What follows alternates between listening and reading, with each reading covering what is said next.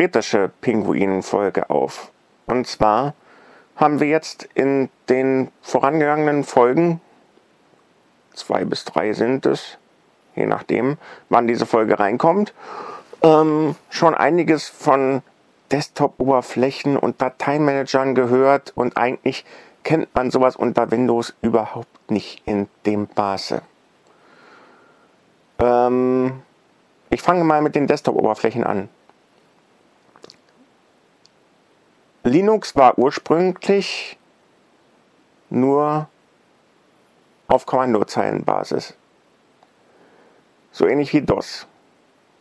Das Microsoft DOS hatte keine grafische Oberfläche.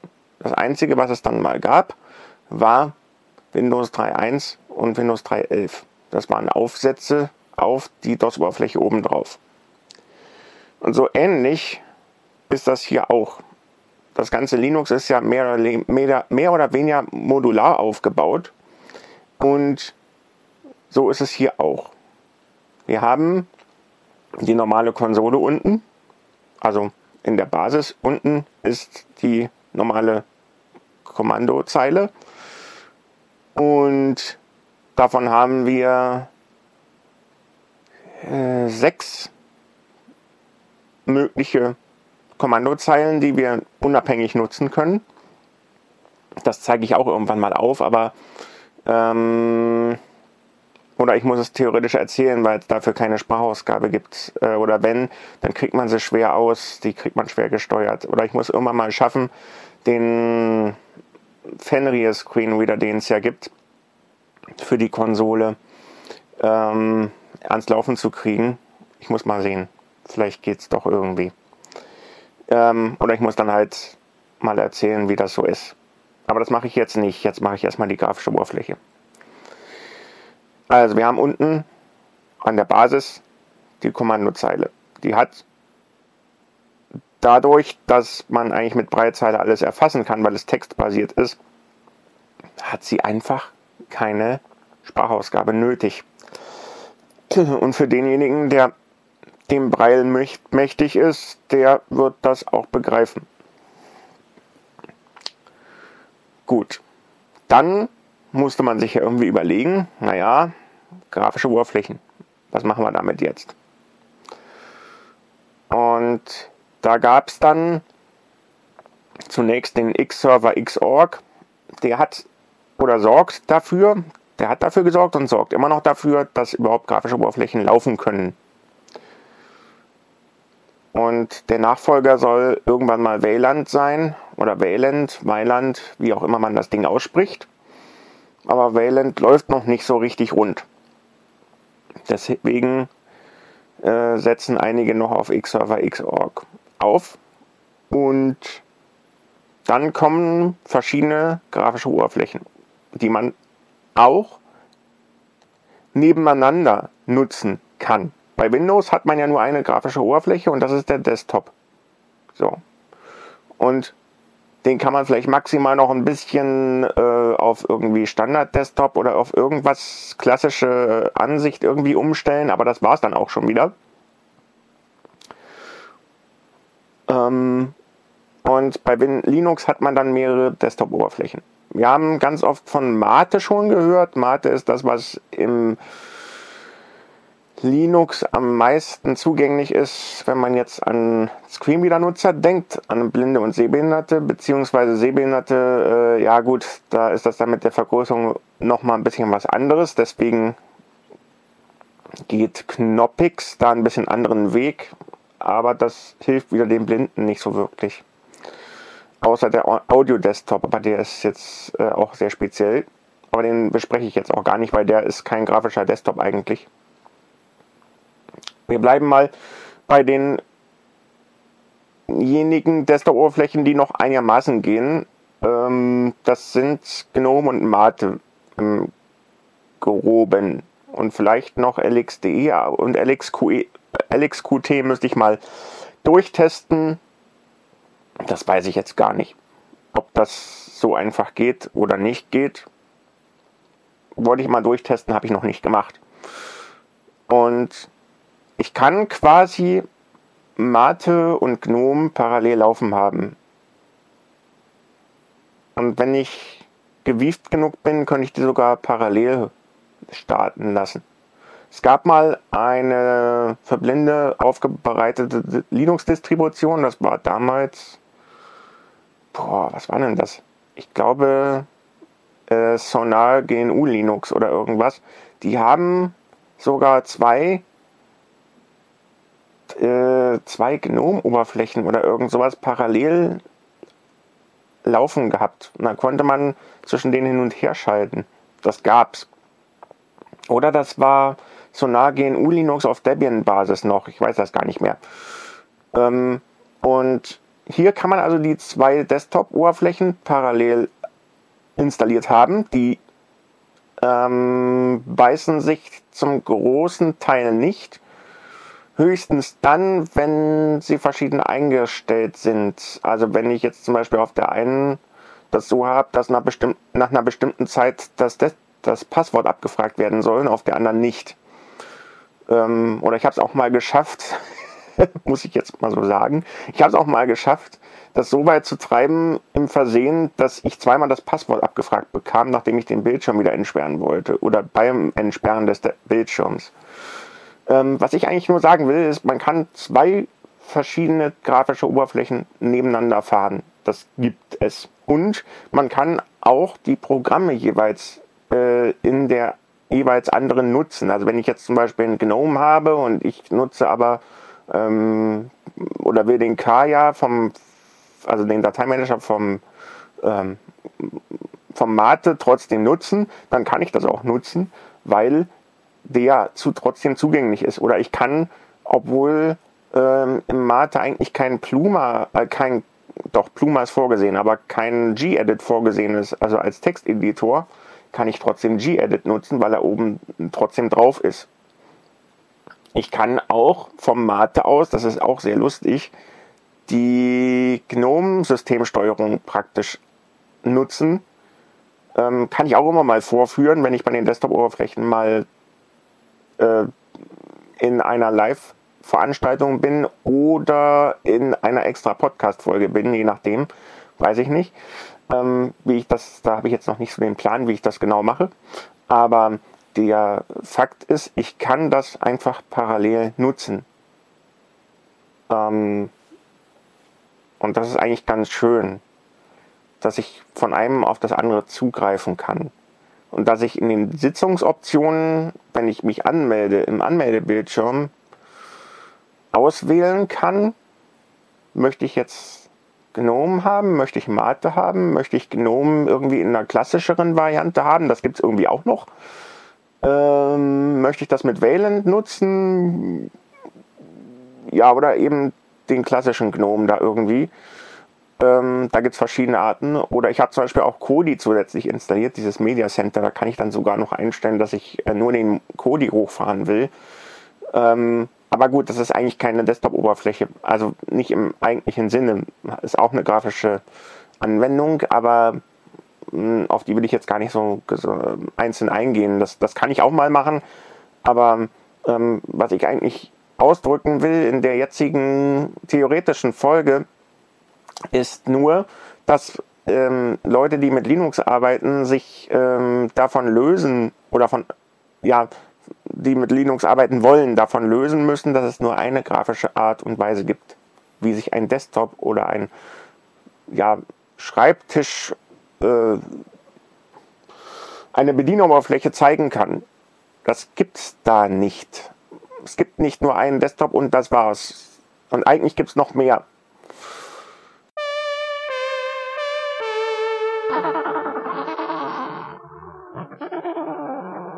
Genau genommen jetzt nämlich noch KDE, aber KDE wird jetzt aktuell erst zugänglich gemacht. Ähm, wobei ich jetzt nicht weiß, ob das KDE oder KDE Neon ist und ob es da irgendwie noch Unterschiede gibt. So genau habe ich mich mit KDE nie auseinandergesetzt.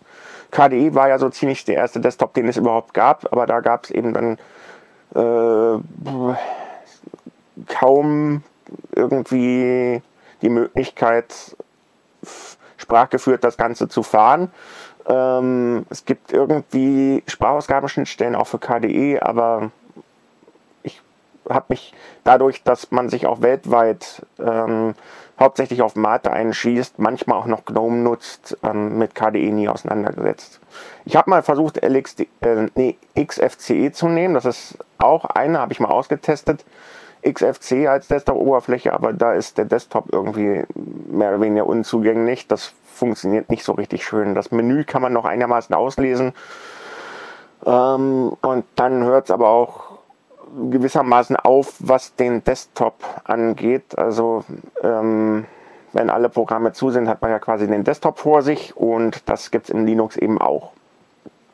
Ähm, ja. So.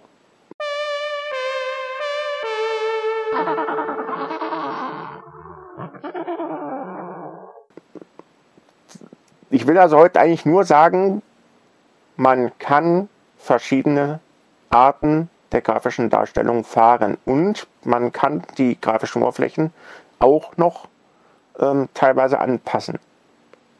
Und nicht nur das, ich kann im Linux sogar auch Tastenkombinationen sehr, sehr, sehr, sehr ähm, einzeln und sehr detailliert anpassen, ähm, was ich im Windows nicht kann.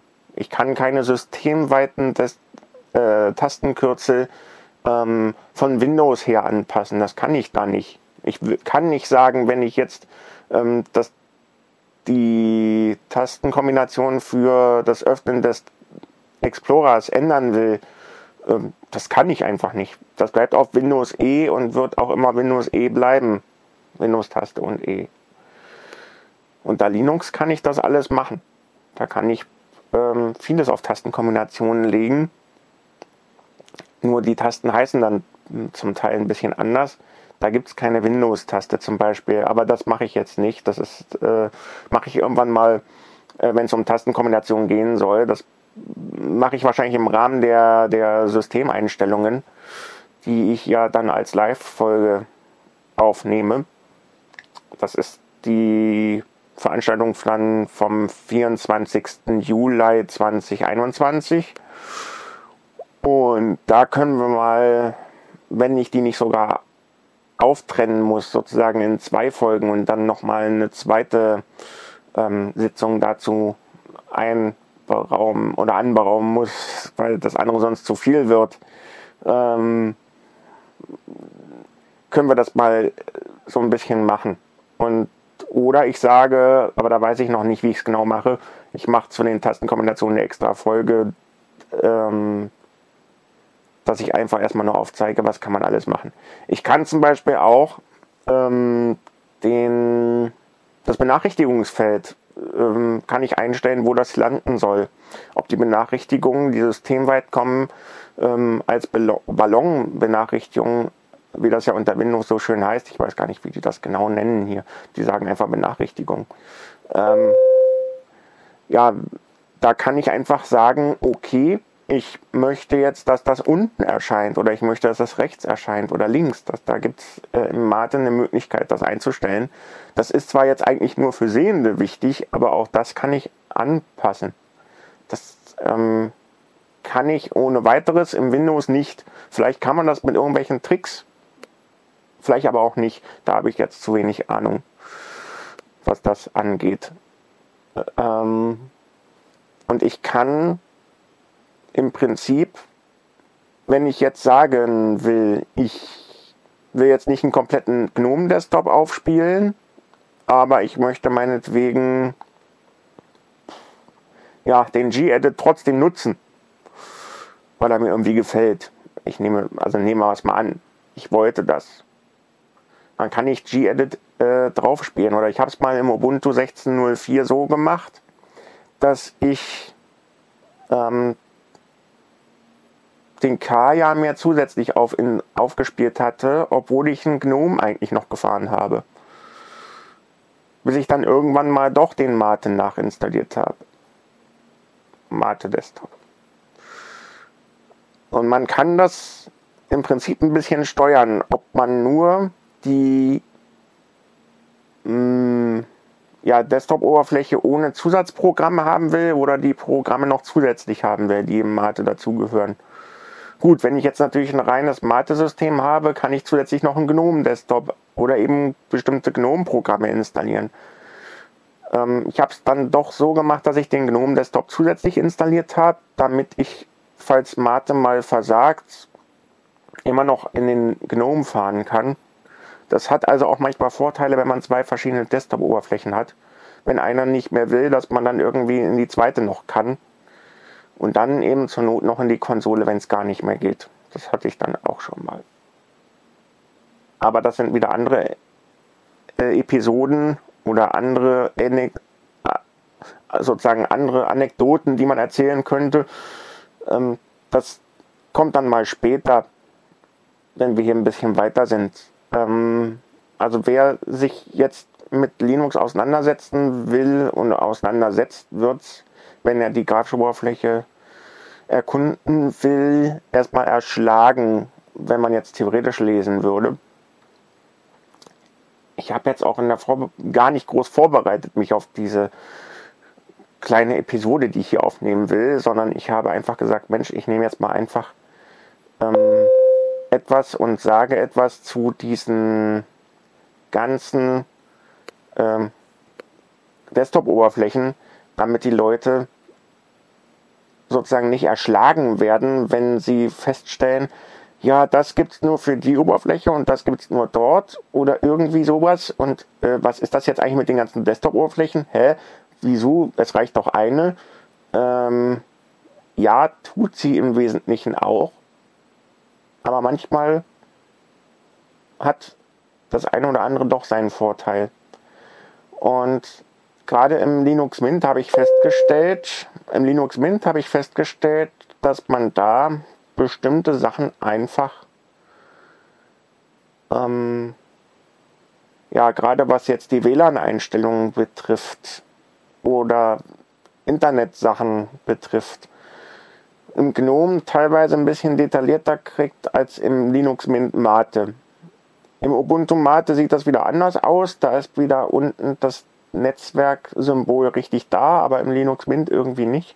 Man kann es zwar nachträglich irgendwie versuchen reinzubringen. Ja, der lädt, lädt hier gerade Podcast nebenbei runter, der, das Aufnahmepro Aufnahmegerät hier.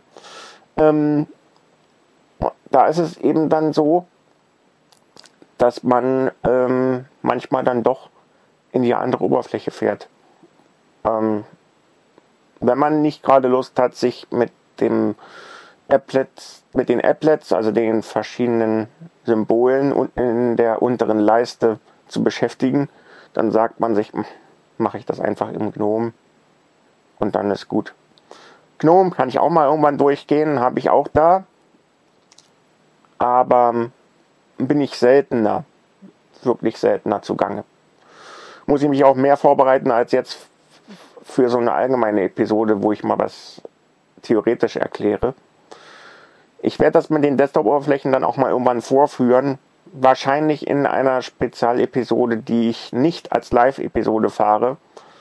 Also nicht als Live-Aufnahme und nicht als Live-Veranstaltung, weil ähm, das, da kann man alles und nichts drüber erzählen. Das, ist, das führt sehr weit. Und dann gibt es vielleicht auch zu viel Durcheinander. Ich halte mich einfach, was die Live-Veranstaltungen betrifft, auf dem Maulwurfshügel an dem Mate-Desktop so lange fest, wie ich nur kann. Und ähm, vielleicht kommt irgendwann noch Christian Schöpplein dazu und bringt was für die Kommandozeile. Das würde mich sehr freuen. Äh, er hat auch schon nachgefragt, was er machen könnte. Und dann habe ich gesagt, ja, du kannst ähm, gerne was für die grafische, äh, für die Konsole machen. Da würde ich sogar noch selber was dazu lernen. Und ich mache dann halt alles, was die Anfängersachen betrifft, auf der grafischen Oberfläche. Das ist eigentlich dann eine schöne Arbeitsteilung. Ja, mal gucken. Also wie gesagt, ähm, man kann tatsächlich mehrere Desktop-Oberflächen fahren und die beißen sich im Idealfall nicht. Und wenn sich doch mal was beißt, dann muss man mal irgendwie gucken, dass man in den Einstellungen das jeweils ändert. Ich hatte das mal mit den Passwortabfragen beim Entsperren des Bildschirms gehabt. bis ich dann mal auf beiden Oberflächen nachgestellt hatte und dann gesagt habe, ja, bitte nicht das Passwort äh, abfragen auf beiden, sondern nur auf einer. Und dann geht das auch. Ja. Also es gibt verschiedenste Desktop-Oberflächen, die man fahren kann. Es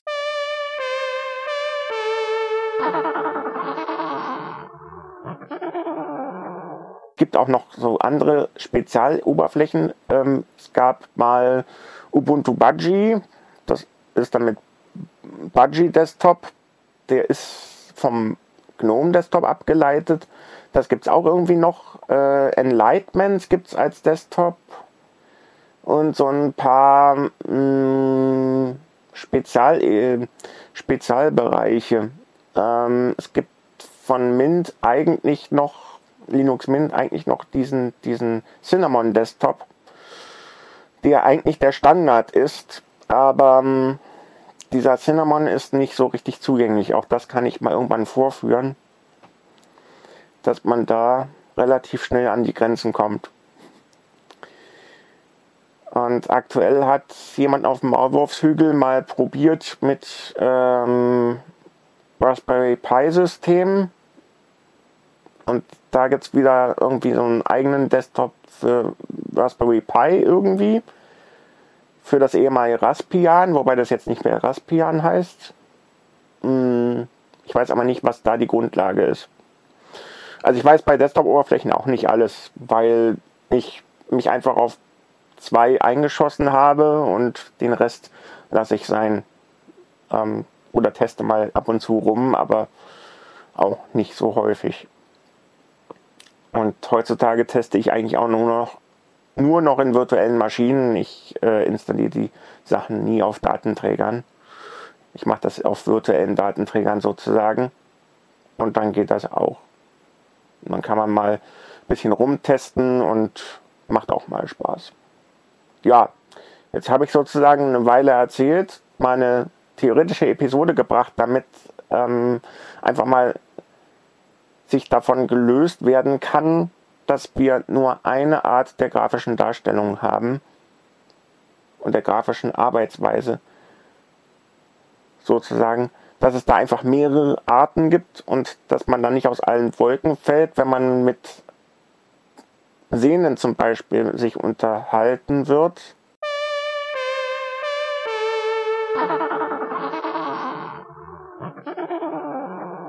Dass man dann nicht aus den Wolken fällt, wenn die plötzlich sagen, ich nutze aber LXQT oder KDE oder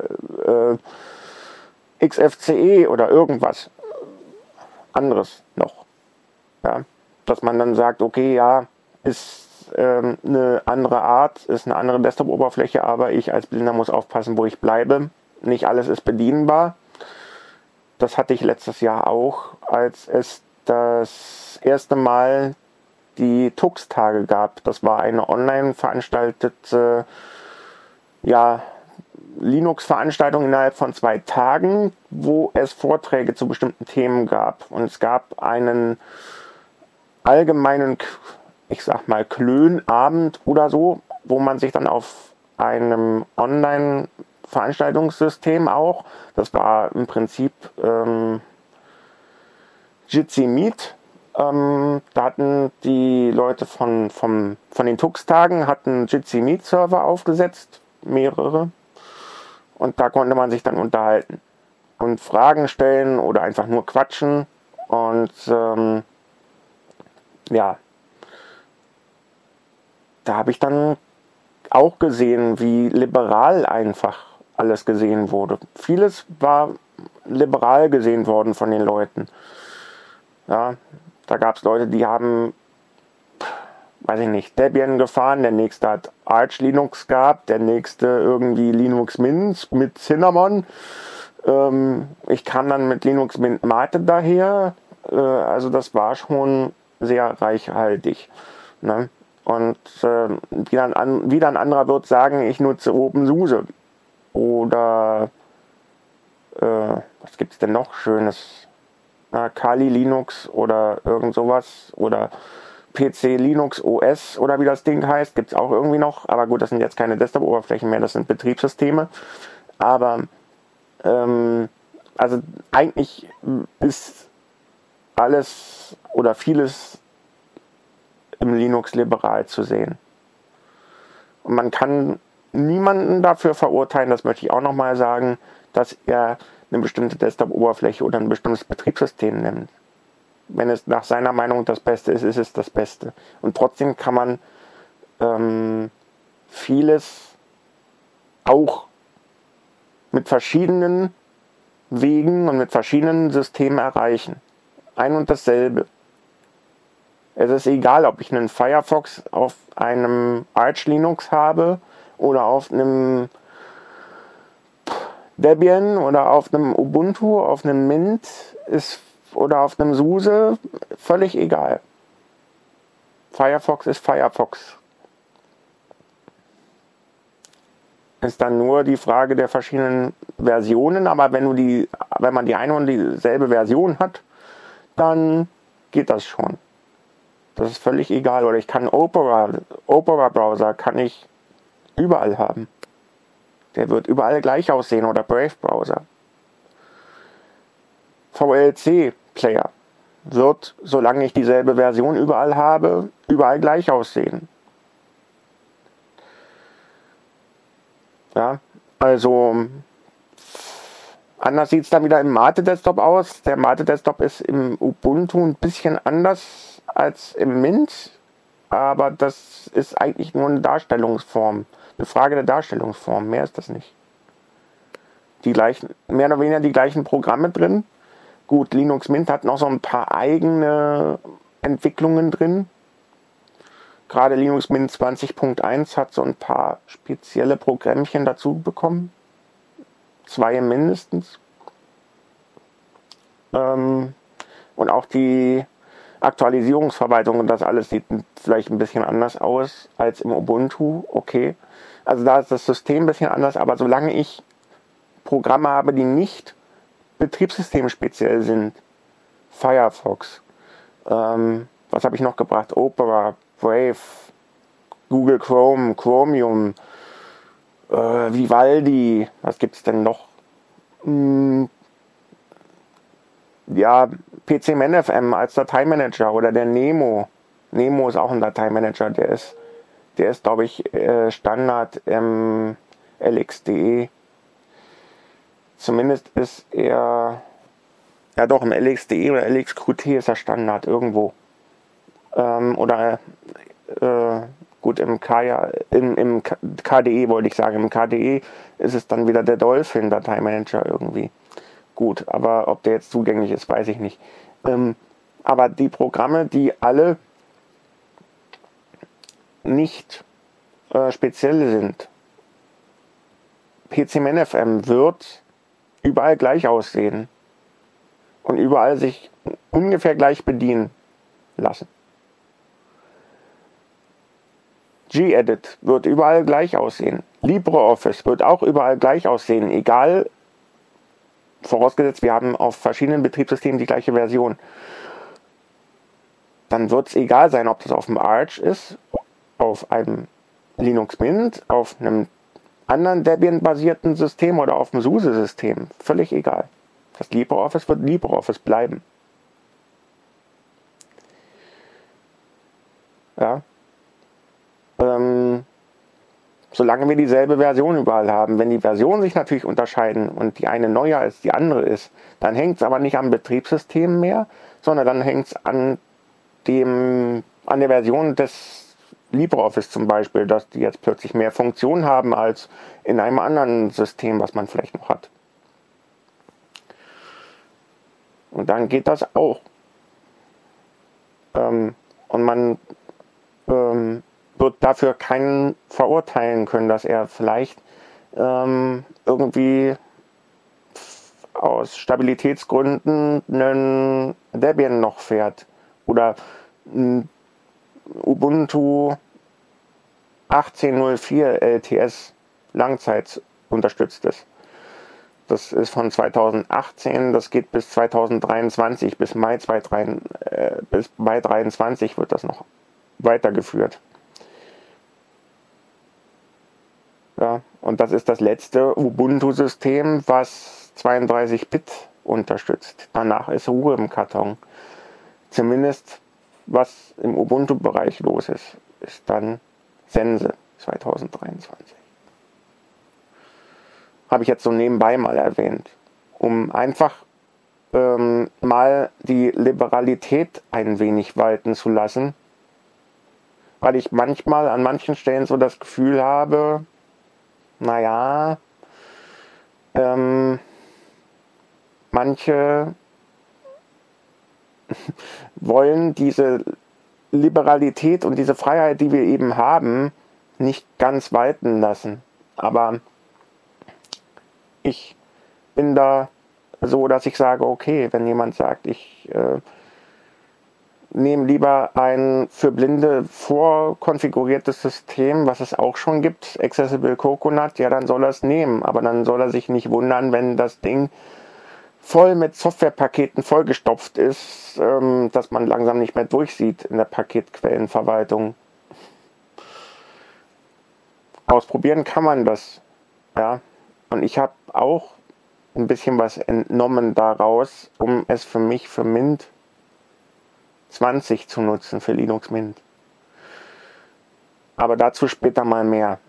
Jetzt haben wir wieder genug gequatscht, oder ich zumindest um einfach mal zu zeigen, ja, es gibt theoretisch, und das will ich auch noch mal praktisch zeigen, die Möglichkeit, verschiedene Desktop-Oberflächen parallel zu fahren.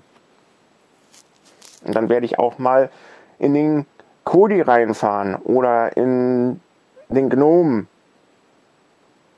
um einfach mal zu zeigen, ja, Mate ist zwar der Standard, aber es gibt eben auch das andere noch. Und das beißt sich nicht, obwohl es parallel installiert ist. Gut. Genug der Rede für diese Episode. Und dann hört man sich in einer der Live-Veranstaltungen wieder oder vielleicht hört ihr auch mal jemand anderen hier im Pinguin Podcast irgendwann mal sprechen und nicht nur mich. Gut, dann hört man sich bald wieder. Und vielen Dank für die Aufmerksamkeit, sagt Wolfram von Blinzeln.